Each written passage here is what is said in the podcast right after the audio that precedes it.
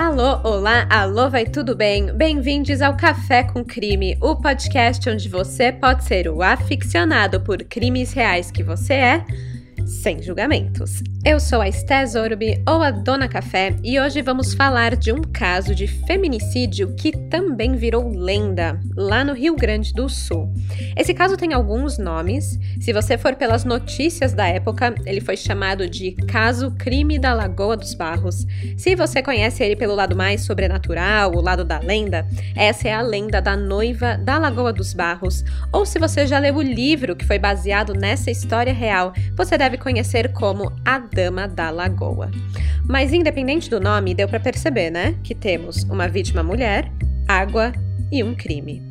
Esse mistério da década de 40 foi uma indicação da carol.kremer. Muito obrigada, Carol, por mais uma vez me apresentar um caso do Rio Grande do Sul super interessante.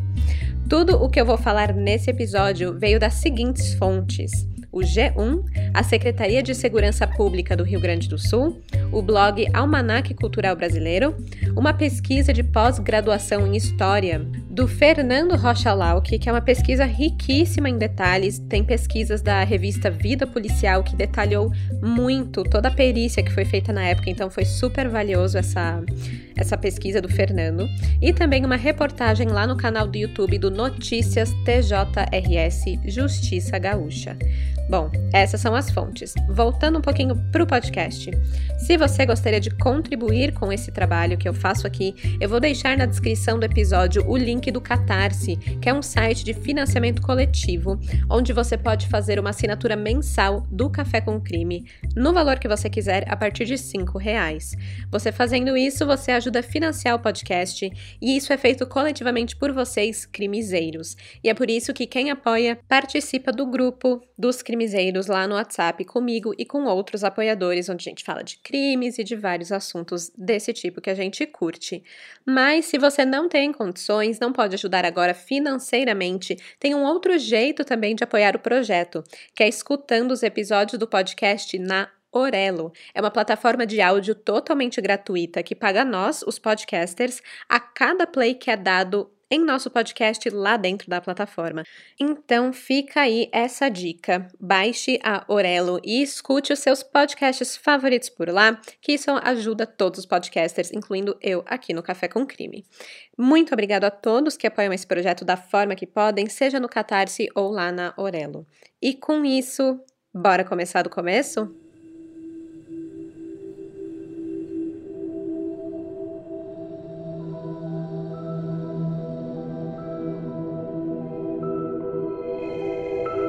A história do crime da Lagoa dos Barros chocou a sociedade porto-alegrense nos anos 1940.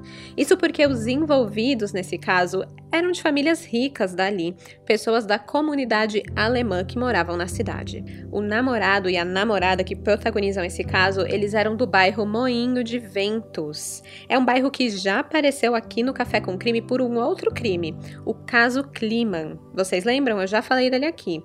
Foi, aliás, a Carol a que indicou também esse outro caso. Ela é minha especialista em casos de Porto Alegre que envolvem descendentes de alemães. Bom, essa história envolve Maria Luisa Hausler e Heinz Werner João Schmeling. A Maria Luísa tinha 17 anos, ela era uma boa estudante, gostava de artes, ela vinha de uma família protestante, sendo filha de Erika Dorken e Hermann Hausler, que era um representante comercial e herdeiro da metalúrgica de Porto Alegre. Os seus pais eram separados e Maria Luísa, que também era chamada carinhosamente de Lisinka, morava com a mãe e o padrasto Arthur Maynard Heibitel. Já o Heinz Werner, ele tinha bastante coisa em comum com ela. Ele também era descendente de alemães, ele também era de família protestante e também tinha pais separados. O pai dele era o Ethel Fritz Schmeling, um empresário e sócio da metalúrgica Schmeling e Hersfeld. A mãe de Heinz era a Friedel Fanny Widmann, que depois de um conturbado processo de separação que ela teve com o Ethel, ela foi morar com o empresário alemão chamado Heinz Freiherr, e eles moravam lá no bairro Cristal. O Heinz decidiu ficar com o pai e o irmão Gerd Joachim lá em Moinho dos Ventos. Agora, diferentemente da Maria Luísa, ele não era muito chegado em artes, em estudos e tal. Ele era mais aventureiro, podemos dizer assim, né? Ele era um viciado em adrenalina. Ele gostava de esportes de alta velocidade e ele competia. Em 9 de novembro de 1937, por exemplo, ele ganhou a segunda subida da montanha, que era uma prova automobilística do Rio Grande do Sul. Ele ficou em primeira posição na categoria motociclismo. Além disso, ele fazia parte de um grupo de motoqueiros que ficou conhecido no final dos anos 30 como os Mickeys. Era ele, o irmão e mais seis colegas, e ali ele desempenhava um papel de liderança. O grupo desfilava com suas motos pelas ruas de Porto Alegre, faziam passeios pelas cidades do interior do Rio Grande do Sul e às vezes até saíam do estado, subiam lá para Santa Catarina. Até que Heinz se envolveu em um acidente de moto, onde um menor de idade faleceu. Não há detalhes sobre o que aconteceu, mas depois desse fato, Heinz e o irmão foram morar com a mãe e o padrasto no bairro Cristal. Ficava a aproximadamente uns 10 quilômetros de onde ele morava antes, em Moinho dos Ventos. Maria Luísa e Heinz, eles se conheceram quando ainda eram bem adolescentes. Eles começaram a namorar quando ela tinha 14 anos e ele 16. Eles já estavam juntos há três anos quando tudo aconteceu. E mesmo depois de três anos de namoro, a família de Maria Luísa, em especial a mãe dela, a Érica, não aprovava o namoro deles. Ela dizia que a mãe de Heinz, a Friedel, era uma mulher leviana, insensata e irresponsável e muito mal falada na comunidade alemã. Além disso, Erika percebia que o comportamento de Heinz mudava com relação à sua filha. Com frequência, ele tomava atitudes temperamentais, agressivas e ciumentas. E por cima de tudo, ele nunca ia à casa de Maria Luísa para namorar. Ele nunca tinha ido lá falar com a família dela, se entrosar, pedir permissão para o namoro, né, que era algo bem tradicional e comum antigamente. Não, ele nunca tinha pisado na casa de Maria Luísa em três anos de namoro. E a mãe da moça não gostava nada dessas atitudes de Heinz. Achava estranho, achava esquisito. Achava que a filha dela, na verdade, conseguiria algo melhor, alguém melhor. Além disso, a família Hausler também acreditava que o Heinz não era uma boa influência para a garota, não condizia com o seu estilo de vida.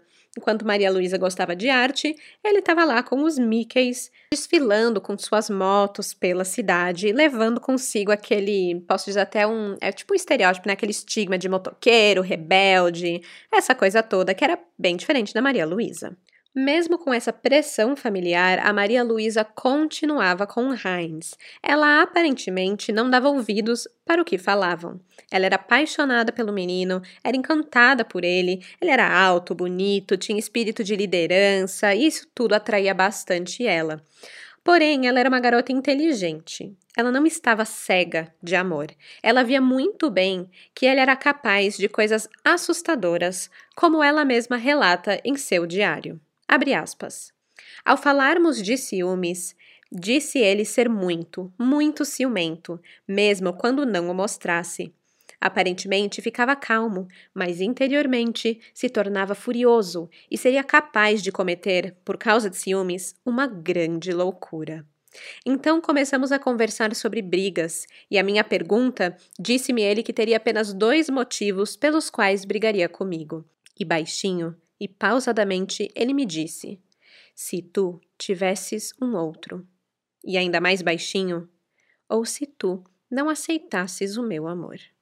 Fecha aspas. Por mais que ela amasse Heinz, ela começou a ter dúvidas sobre o relacionamento. Além de ciumento, Maria Luísa revela em seu diário, que ela escreveu em alemão, que Heinz era mentiroso e que causava mágoas. Eles discutiam muito sobre isso, sobre como ele mentia e ela não ficava bem. Ela guardou isso para si, até porque em agosto teria um baile na tradicional Sociedade Germânia que ela deveria ir acompanhada do namorado. Depois desse evento, ela pensaria no que fazer. Em seu diário, novamente, ela escreve sobre o que gostaria de falar realmente ao namorado. Abre aspas. Querido Heinz, eu desejei te escrever essa carta para poupar a nós dois um desentendimento pessoal.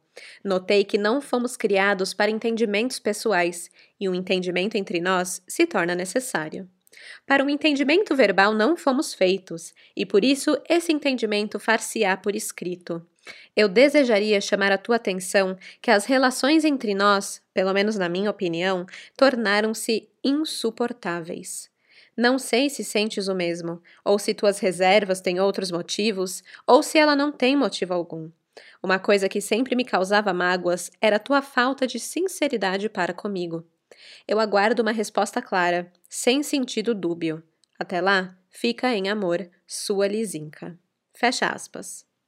Infelizmente, Lizinka não teve chance de ter esse entendimento que tanto buscava de Heinz. Ao ir para o baile naquela noite, entrou no último evento que frequentaria em sua vida.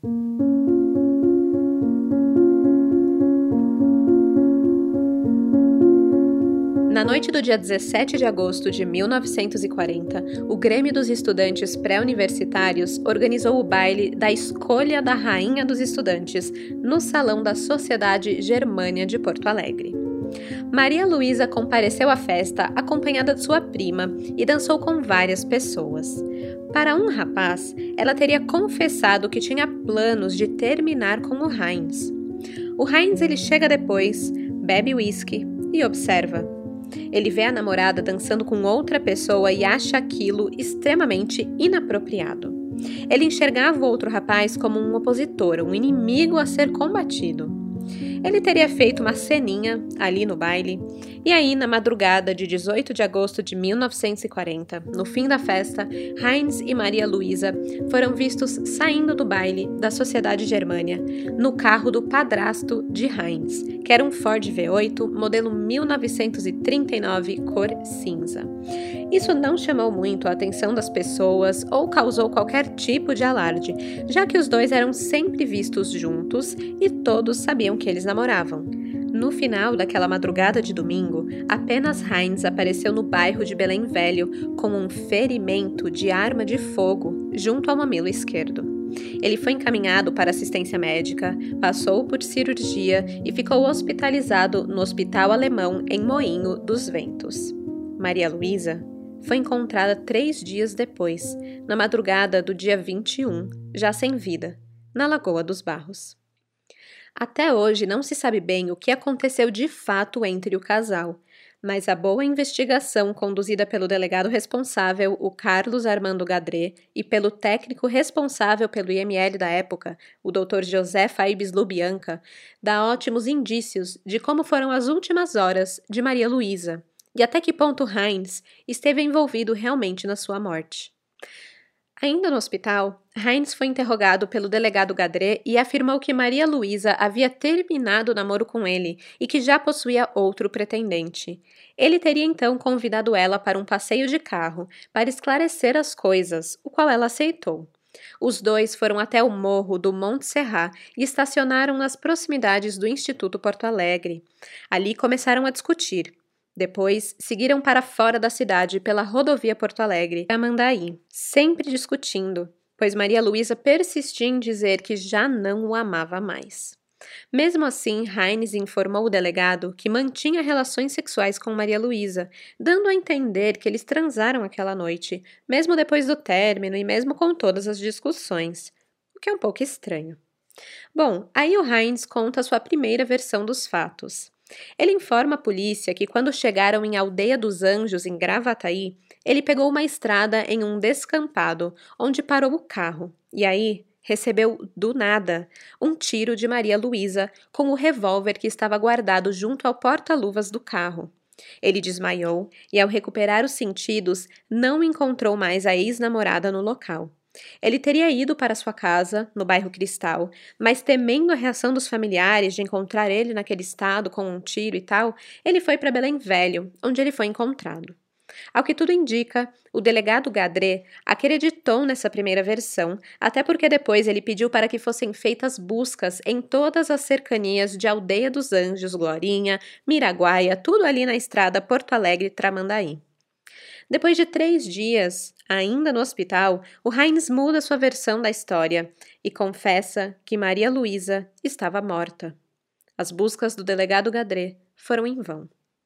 A segunda versão dos fatos, de acordo com Heinz, foi a seguinte: ele e Maria Luísa, na verdade, ainda estavam namorando. Eles tinham apenas simulado um término. Terminaram faz de conta, assim, só para a família dela achar que eles não estavam mais juntos. Porque Maria Luísa tinha reclamado que estava se sentindo muito pressionada pela família e os dois acharam que fazer isso seria uma boa solução.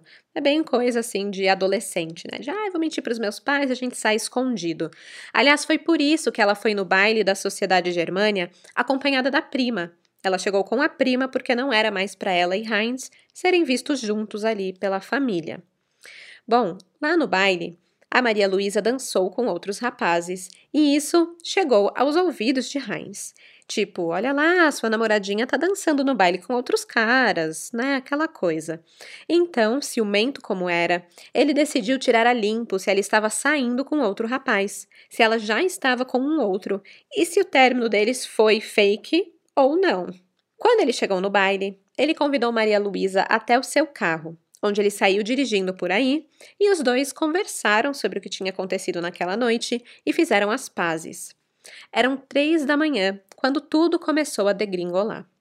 Heinz conta que parou o carro e, quando olhou para o lado, viu o revólver na mão de Maria Luísa. Ela deve ter pegado no porta-luvas do carro.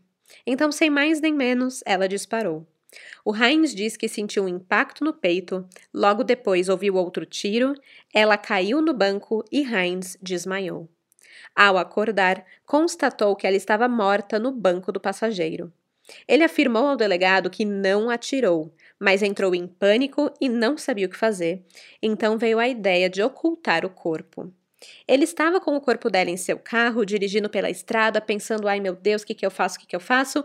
Quando ele se deparou com a Lagoa dos Barros e teve a ideia de jogá-la ali. Então ele se lembrou que ele tinha, debaixo do banco traseiro do carro, cordas, arames.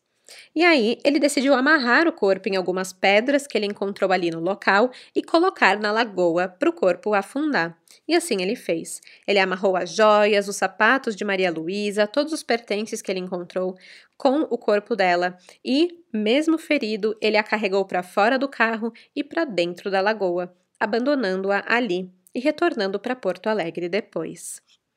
A Lagoa dos Barros, ela fica a cerca de 100 quilômetros de Porto Alegre. Ela é contornada pela BR-290, que é a rodovia Marechal Osório, pela ERS-030, que é a rodovia Cristóvão Pereira de Abreu, e a BR-101, que é a estrada do Mercosul. Com a insistência do delegado Gadré, Heinz foi capaz de dar uma descrição detalhada sobre onde na Lagoa dos Barros ele jogou o corpo, qual rodovia que ele tinha pego, por onde ele passou. E aí, dessa forma, ele disse que teria deixado o corpo dela 20 minutos depois de passar pelo Bar Bela Vista, que fica no começo da lagoa. Assim, no dia 21 de agosto de 1940, o delegado Gadré, junto com a sua equipe policial, se dirigiu para o local. Mas eles não estavam sozinhos. A imprensa já estava na cola dessa história, dando manchetes no jornal para a confissão de Heinz. Algumas pessoas locais também foram ajudar na busca pelo corpo de Maria Luísa.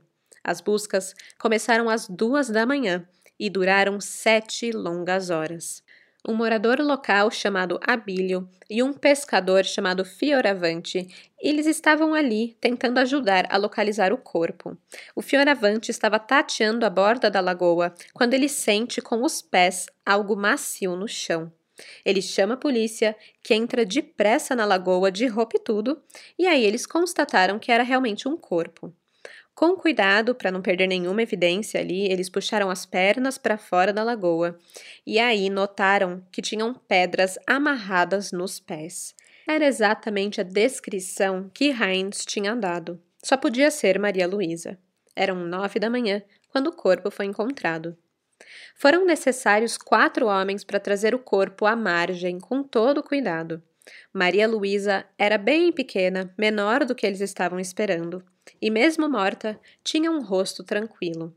E o que mais chamou a atenção dos policiais e jornalistas que estavam no local foi a posição dos braços dela. Eles estavam unidos nas pontas, como se estivesse abraçando alguém antes de morrer.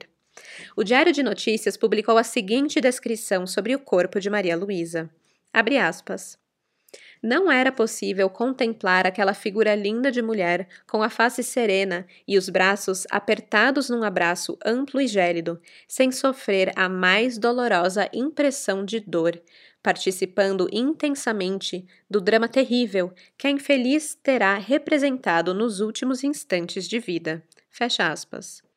Tão forte isso, né? É, é, é quase poético. E aí imaginar que isso estava no diário de notícias então, só para vocês verem como foi realmente chocante essa história, a forma como foi encontrado.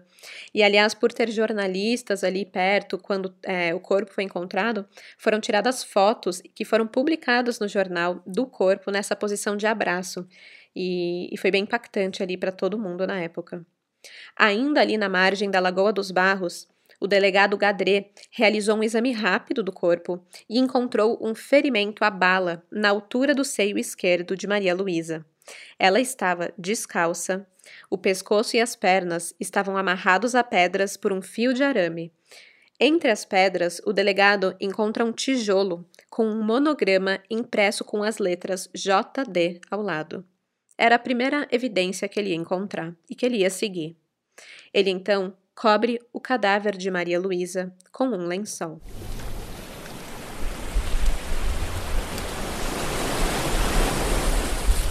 No dia seguinte, o jornal O Correio do Povo publicou uma página inteira dedicada ao caso, com direito a fotos, ilustrações de Heinz, de Maria Luísa, o corpo, o local onde foi encontrado, tinha de tudo. A manchete lia: Desvendado o segredo da Lagoa dos Barros.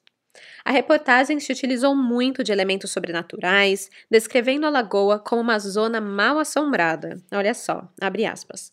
Adiantou um dos moradores das redondezas que aquela zona da lagoa é assombrada. Ninguém sai à rua à noite, pois consideram aquela zona mal assombrada. Fecha aspas.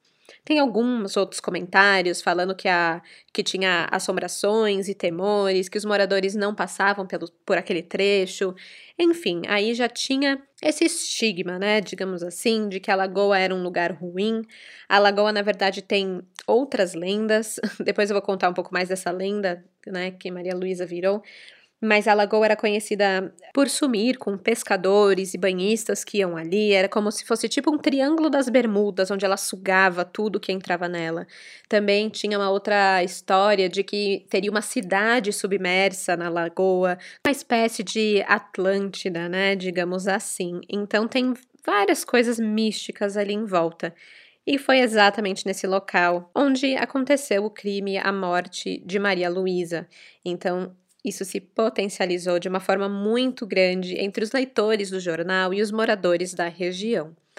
Mas enquanto as pessoas falavam de lendas e assombrações, a polícia buscava provas.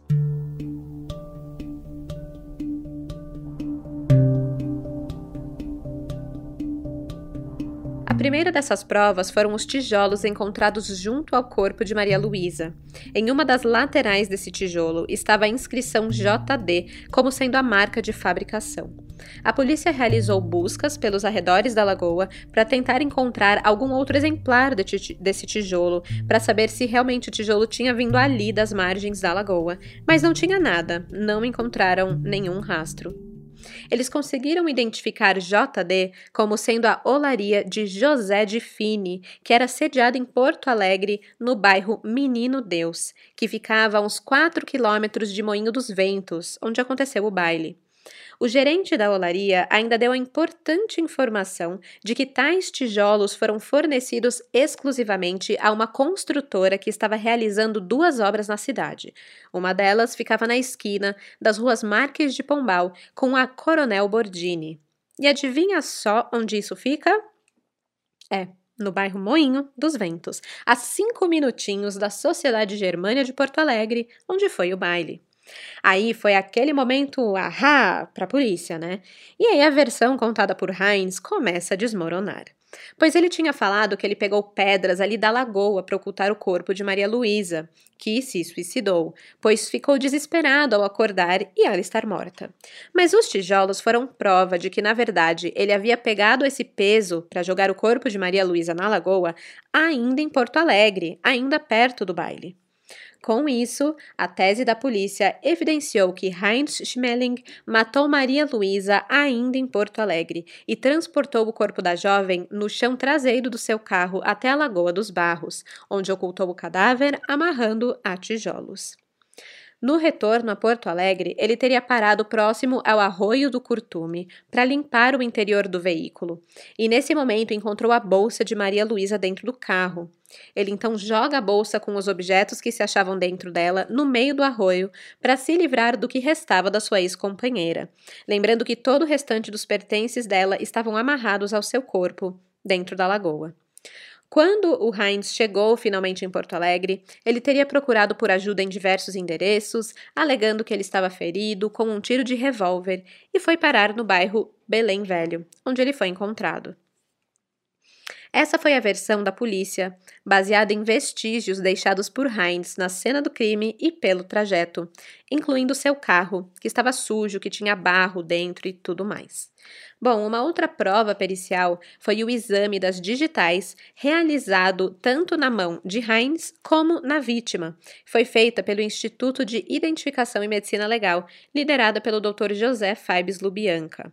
E vale ressaltar uma coisa aqui interessante. O então IML, que era IIML, tinha sido criado em dezembro de 1938, ou seja, era algo ainda bem recente, não tinha nem dois anos de idade. Depois, esse instituto se transformou no IGP, Instituto Geral de Perícias. Bom, o doutor José fez o exame e constatou que nas mãos de Maria Luísa nenhum vestígio de pólvora foi encontrado. Enquanto que na mão direita de Heinz, o exame concluiu por cinco vezes a ação positiva de existência de resíduos de pólvora. Ou seja, o papo que Maria Luísa teria tirado em Heinz e depois cometido suicídio foi por água abaixo. Só Heinz havia tirado naquela noite. O doutor José também identificou, pela posição do revólver, que Heinz atirou contra si mesmo com o intuito apenas de ferir-se e não de suicidar-se. O Heinz levou a arma engatilhada ao peito entre a camisa e o colete de forma superficial. Se o intuito era se matar, ele teria apontado a arma contra o peito com o cano em perpendicular. Então aquele tiro não era de alguém que pretendia matar ou morrer. Não, não era um tiro de Maria Luísa, como ele teria alegado. Era um tiro do próprio Heinz, só para inglês ver. Outra mentira de Heinz apareceu quando foram examinar o corpo de Maria Luísa.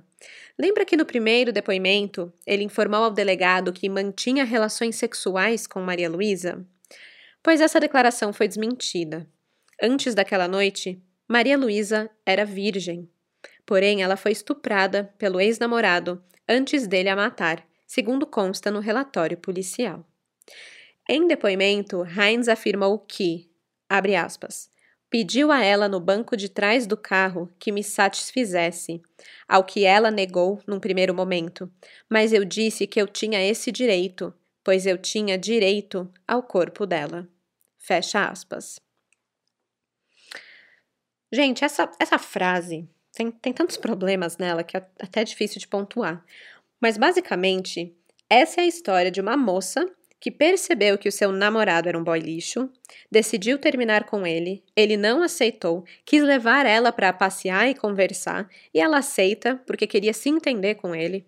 Lá, ele força ela a ter relações sexuais com ele. Ela não quer, ela nega, ela tenta sair fora, mas não dá. Ele a mata, porque ele acha que ele tem direito ao corpo dela. Ele amarra pedras em seus pés, ele a joga numa lagoa, ele finge que ela é a culpada, que ela é a louca do rolê, a namorada sem noção que atira nele do nada, sem motivo nenhum, e ele é um, é um anjo. É um anjo que tem direito ao corpo dela. E essa é, é, é uma história, palavra por palavra, de um feminicídio. Infelizmente, em 1940, ainda não existia a lei do feminicídio. Então, em setembro de 1940, a prisão preventiva de Heinz Schmeling ela é decretada com as atenuantes criminais de rapto seguido de estupro e homicídio. Óbvio, né? Não tinha feminicídio na época, senão teria incluso aqui é, também. Dois anos depois, aconteceria o julgamento. E apesar das esmagadoras provas periciais, tudo foi colocado em dúvida.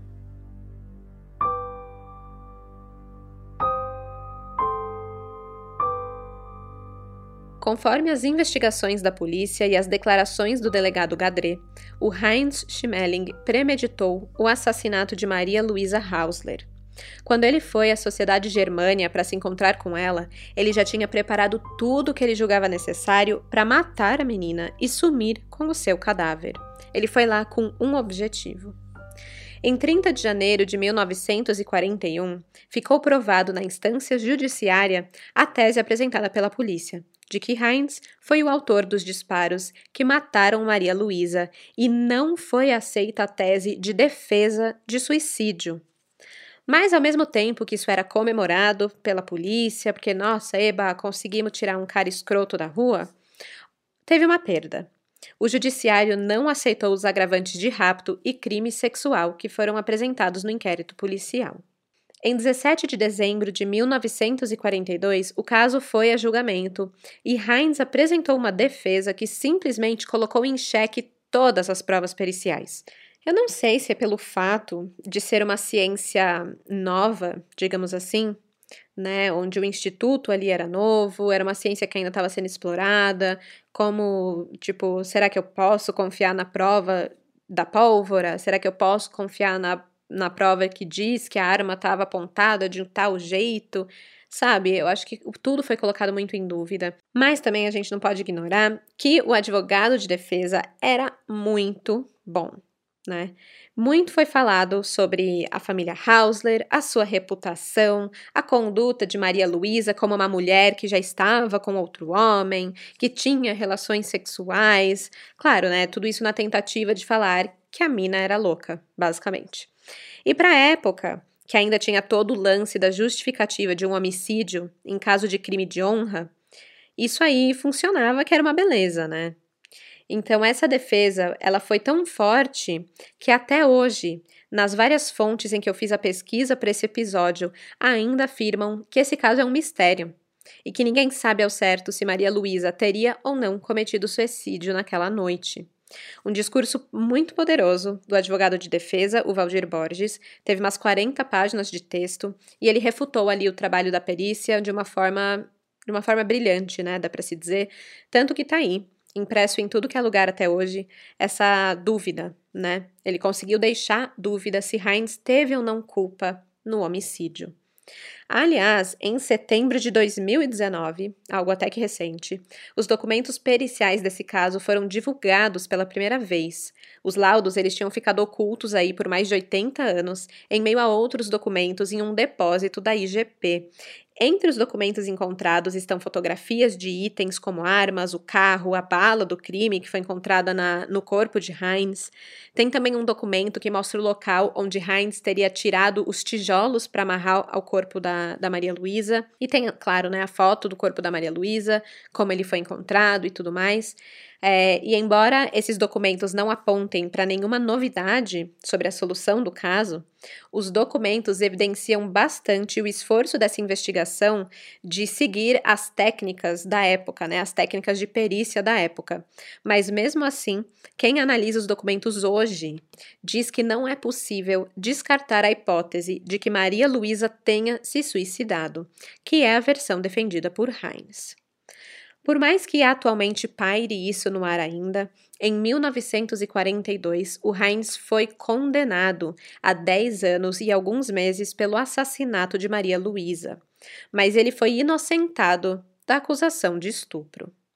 Depois, em março de 1944, a condenação dele foi ratificada e a sua pena ampliada para 12 anos. Heinz cumpriu seis anos de pena e em 1946 ele foi libertado. Em seguida, ele se mudou para o Rio de Janeiro com a sua mãe, a Friedel, e também o padrasto Heinz Freher e o irmão Gert Joachim. Os quatro abriram a empresa Freiher e Companhia, com sede na Avenida Rio Branco, que era destinada à fabricação e exploração comercial de desincrustrantes para caldeiras e máquinas a vapor. Era um comércio assim de artigos em geral relacionados a isso. O Heinz, ele faleceu em São Paulo na década de 80, sem jamais ter se casado ou se interessado por outras mulheres. Já a Maria Luísa, bem, ela virou lenda.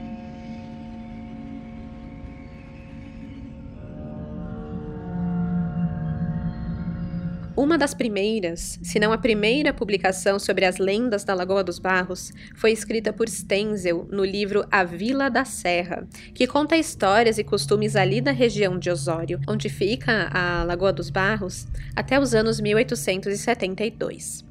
Nesse livro, Stenzel descreve a Lagoa dos Barros como sendo encantada. É interessante que o autor ele conta sobre uma moça coberta com um tênue véu, ostentando uma cabeleira dourada, perambulando pela praia deserta à procura de alguém a quem pedir esmolas. E essa publicação é bem interessante porque mostra que uma lenda onde uma mulher aparece, uma mulher fantasma, né, andando ali pela Lagoa dos Barros, é anterior ao crime em que a Maria Luísa foi vítima. É quase como uma, uma premonição, talvez, né? Eu, hein? Uma moça andando por ali, perambulando na lagoa. Bom, a moça que segundo o laudo do IML morreu virgem e nunca nem foi noiva, ela passou com seu vestido branco nupcial, a assombrar os caminhoneiros que trafegam pela rodovia ao lado da Lagoa dos Barros, em Osório, no Rio Grande do Sul. E isso tornou a Maria Luísa, a Lizinca, na noiva da Lagoa dos Barros. E realmente parece que muitas pessoas já viram, já avistaram essa assombração, essa noiva cadáver, essa menina ali pela Lagoa dos Barros. Em um dos vídeos que eu usei para fazer esse episódio, que eu usei como fonte, que é um vídeo do canal Notícias TJRS Justiça Gaúcha, tem vários comentários ali na seção de comentários do YouTube contando algumas experiências. Eu achei interessante, eu vou ler aqui para vocês. Um deles diz o seguinte: Meu pai sempre contava para mim essa história, e uma vez passamos por aí e a água estava parada, e por incrível que parece, estava ventando e a água estava parada. Me deu um medo profundo naquele dia. Um outro comentário conta assim: Eu vi essa noiva no dia 12 do 12 de 2020, às 6 horas da manhã. Um vulto vestido de branco, de costas para mim, virada para a lagoa, bem de frente ao cano da antiga usina entre a lagoa e a BR. Ela parecia uma imagem de uma santa. Vestia uma capa não tão branca, era um branco envelhecido. Ai, gente do céu, eu sou muito cagona. Se eu vejo umas coisas dessas, meu Deus, eu não durmo nunca mais pesadelos para sempre. Um outro comentário diz: Eu já morei lá. Meu pai disse que já viu ela. Essa lagoa tem uma energia escura. Ela não tem nenhum rio que entre ou saia de lá. É sempre a mesma água que permanece nela. Então aqui a gente vê que não só as aparições da, da noiva da Lagoa dos Barros, que são tenebrosas, mas a própria lagoa em si, só de estar parada, ela já deixa as pessoas com medo. Uma outra pessoa comentou o seguinte: Passei duas vezes ali, mas nunca vi. Queria que ela aparecesse para mim. Enquanto eu tô fugindo, tem gente falando para aparecer, né? E aí tem um outro comentário que eu achei bem engraçado, né? Mas assim, não sabemos, né? Que tá escrito assim: Papo de patrulhência essa merda, é tudo mentira, moro aqui e sei que é, coisa de chapado que vive viajando, kkkkk. KKK, gente, é isso, né? Porque pode ser, pode não ser, pode ser espíritos, pode ser sobrenatural ou pode ser só uma viagem. Tipo eu, né? Eu, eu acho que eu já comentei algumas vezes no, no podcast, no Instagram, quando eu converso por lá com vocês, que eu tenho pavor da Samara, do filme lá do Poço, sabe? Do O Chamado. Eu tenho muito pavor. E, vire, e eu uso óculos, né, gente? Então, às vezes, se eu acordo no meio da noite pra ir no banheiro, coisa e tal, eu juro que eu vejo, tipo, os vultos da Samara pelo quarto. E aí eu. Só que não, né? Só a minha cabeça mesmo. Porque, né, a louca que tem medo de um filme que eu vi quando eu tinha, tipo, 10 anos de idade. Até hoje. Mas enfim. Essa é a lenda da noiva da Lagoa dos Barros. E o interessante é que, como eu comentei anteriormente, a Lagoa dos Barros em si, ela tem essa aura negativa, né? É, tem outras lendas que também circulam por lá. E nessa sessão de comentários também me chamou muito a atenção as pessoas falando que sempre que passam por ali ela tá vazia, nunca tem nenhum movimento. E, enfim, para mim isso mostra que a Lagoa dos Barros, até hoje, ela carrega consigo o peso do crime de Heinz Schmeling. Para quem gosta de ler, esse caso, além de lenda, também virou livro. A Dama da Lagoa, de Rafael Guimarães, que foi publicado pela editora Libretos. Esse livro é um romance inspirado nessa história real. O curioso é que a capa do livro é a foto do corpo de Maria Luísa. Como eu comentei, ela tem um semblante tão calmo e sereno, a sua posição em forma de abraço, assim, sabe? Parece realmente algo montado e fictício, mas é real e é a capa do livro. Outra coisa interessante sobre o livro é que o irmão de Heinz, o Gerd Joachim, ele foi namorado da prima da mãe do autor, o Rafael Guimarães. Então, o autor, por meio da mãe e da prima, teve uma visão muito grande do Heinz e de quem ele era. E ele comenta que a mãe dele nunca acreditou que o Heinz fosse culpado pelo crime, porque ela via nele um rapaz bonito, carismático, simpático, líder, e ela achava muito difícil a versão onde ele é o assassino e acreditava que a Maria Luísa tinha realmente cometido suicídio. Então é bem interessante o livro que mistura ficção, mas é uma ficção muito próxima ali, né, da do próprio autor e da história real. Então fica aí essa dica de leitura, é A Dama da Lagoa. Mas é isso, gente. Triste, né? Um caso de feminicídio desses é, acaba me lembrando o caso Cláudia, né? Que o cara saiu praticamente impune, mudou de país e acabou a história. Também tem o caso da Aida Cury.